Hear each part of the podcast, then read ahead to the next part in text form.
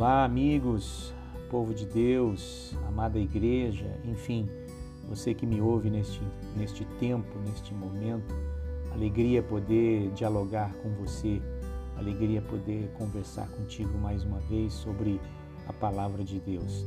Hoje nós vamos refletir, conversar um pouco sobre o Salmo 95, especialmente os versos 6, 7 e 8. Para isso, nós sempre estamos aqui ultimamente utilizando duas Bíblias, né? A Bíblia de tradução à mensagem e a Bíblia de Genebra. Não importa se você tem ou não tem nenhuma dessas Bíblias, o que é importante é que você tenha sempre aí uma Bíblia em suas mãos ou também no seu tablet ou no seu celular para que você possa acompanhar. Bem, o Salmo 95 é um salmo que é um convite, né? O salmista convida a congregação para que as pessoas se curvem em adoração ao Senhor. Mas se você notar lá no final, a partir do verso 8, é, bem ali na parte final, há uma advertência né, da parte de Deus para que o povo ouça a sua voz e seja obediente.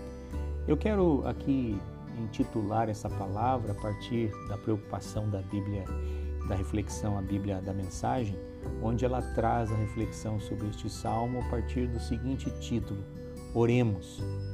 Porque normalmente, quando nós oramos, nós pensamos na oração como aquilo que fazemos a partir das nossas próprias necessidades ou também por nossa própria iniciativa. Sim, claro, experimentamos aí o um anseio por Deus e vamos à oração sentimos, não é, é, gratidão por Deus e aí oramos ao Senhor. Também somos levados por um peso de culpa diante de Deus em relação às nossas vidas e também oramos pedindo perdão pelas nossas falhas, né? Mas há um aspecto da vida da oração que às vezes nós não não paramos para pensar. E é sobre este aspecto eu gostaria também de conversar contigo nesta oportunidade. É claro que ler a Bíblia é orar, é claro que cantar também é orar, mas é, na liturgia nós precisamos entender que às vezes nós não tomamos a iniciativa, não é a nossa experiência que precipita a oração. Alguém convida para orar, né? alguém pede, vamos orar ao Senhor, oremos ao Senhor. É importante entender que há momentos na vida que não começamos a oração, outra pessoa né, começa e nós acompanhamos. Ou nós estamos atrás da pessoa ou estamos ao lado. Mas aqui eu gostaria de centrar essa reflexão. Nossos egos né, não estão mais à frente ou no centro. É preciso entender que é uma espécie de oração uma particularidade de um tipo de oração é quando alguém nos convida, né? É como a gente pode ler no início deste Salmo 95: Vinde, cantemos ao Senhor com júbilo, celebremos o rochedo da nossa salvação. Há aqui um convite, há aqui um pedido, há aqui alguém que se adianta e que convida a cada um de nós para estarmos diante de Deus. Olha só o verso de número 6, verso este que nós estamos nos referindo é, mais especificamente. Vinde, adoremos e prostremo-nos, ajoelhemos diante do Senhor que nos criou.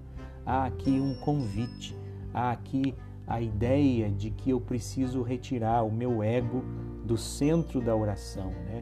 Este momento em que eu não estou diante do Senhor para trazer tão somente as minhas questões, tão somente os meus problemas, mas eu estou diante de Deus para que Ele cuide de mim. Eu estou diante de Deus para abrir o coração a Ele. Né?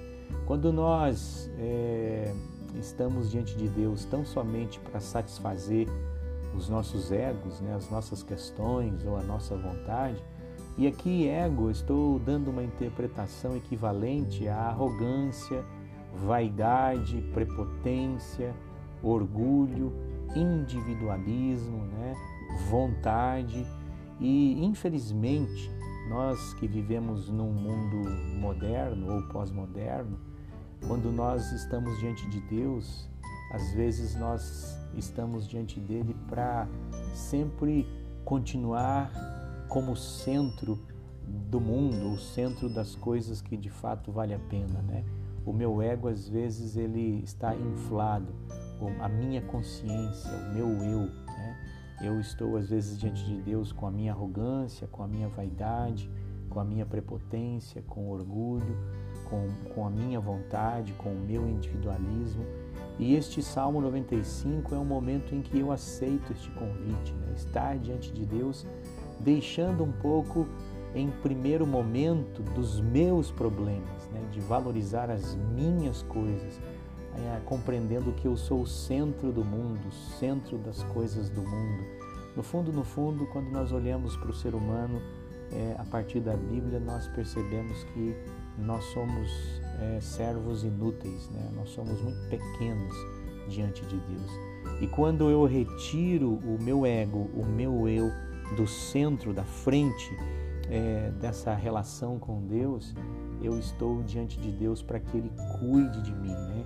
O verso 7 diz assim: Ele é o nosso Deus e nós, povo de seu pasto e ovelhas de sua mão. Hoje, se ouvirdes a sua voz, o verso 8 agora, não endureçais o coração. É uma palavra bonita, gostosa de ouvir, né? É um convite, verso 6, vinde, adoremos e nos prostremos diante de Deus. Ajoelhamos, ajoelhemos diante do Senhor que nos criou. Ele é o nosso Deus, nós, povo de seu pasto, ovelhas de sua mão. Olhe só a beleza disso, entender que nós somos ovelhas de Sua mão, né? estamos é, é, protegidos nas mãos do Senhor. E quando nós estamos diante do Senhor, nós precisamos entender que o eu ele precisa diminuir, né? que a minha consciência, que a minha vontade, que as minhas questões como centro do mundo precisam ser colocadas de fato diante de Deus, chegando para Ele e diz Senhor, eu eu sou um servo inútil e preciso da sua boa mão, do seu cuidado na minha vida. Né? É, e o texto do verso 8 diz assim: Não endureçais o coração. É um convite, é uma palavra de Deus para a sua vida. Venham, adoremos, curvemos-nos diante dele, coloquemos-nos de joelhos diante de Deus que nos fez. Ó, oh, sim, ele é o nosso Deus e nós somos o povo que ele apacenta o rebanho que ele alimenta. É uma palavra gostosa de ouvir, né? bonita de ouvir, mas não nos esqueçamos, né? quando nós ouvimos essa palavra, é, nós não podemos ler a Bíblia ou buscarmos a revelação de Deus na palavra com orgulho, com vaidade, com vontade, achando que eu sou o centro do mundo e Deus precisa fazer porque sou eu. Não, Entreguemos isso, coloquemos diante de Deus essas questões do ego e da vaidade e, e abramos os nossos corações para que a gente entenda que nós somos o povo que Ele apacenta, o rebanho que Ele alimenta. Retire é, deste estilo de oração, retire deste, de, de, uma parte desta oração que nós fazemos a Deus é, o seu ego, né? Não permita com que ele esteja à frente, nem no centro. Na oração, Deus está no centro. Ele nos coloca no colo, Ele quer ouvir é, a nossa voz, o nosso coração, dizendo para Ele que Ele é o nosso refúgio, Ele é o nosso socorro. Nós não somos nada e nem ninguém diante da Sua majestade. Meu desejo para você é que quando possamos aceitar este convite, oremos ao Senhor você possa aceitar com o coração aberto, sabedores de que nós somos é, muito pequenos diante da majestade de Deus. É Ele quem governa, é Ele quem dirige, Ele quem direciona. Com certeza o Senhor vai tratar dos nossos problemas quando Ele não, os nossos problemas não estiverem tão à frente assim é, dos nossos corações, achando que somos o centro do mundo Deus é quem governa e Ele quer nos abençoar nas nossas questões pessoais, com certeza Ele quer. Mas sejamos menos prepotentes, vaidosos, arrogantes, orgulhosos, individualistas. Que isso possa desaparecer na oração e que o centro seja o nosso coração quebrantado diante de Deus. Um forte abraço do pastor Jean, que Deus ilumine a sua vida e oremos ao Senhor, porque Ele quer apacentar um coração aberto, sem eh, individualismos e sem autonomia.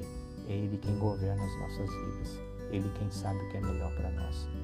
Que Deus esteja iluminando o seu dia, sua semana, que você tenha uma semana bendita e abençoada. Se você gostou dessa palavra, não se esqueça, encaminhe para alguém. Forte abraço, boa tarde, bom dia, uma boa noite para você neste momento.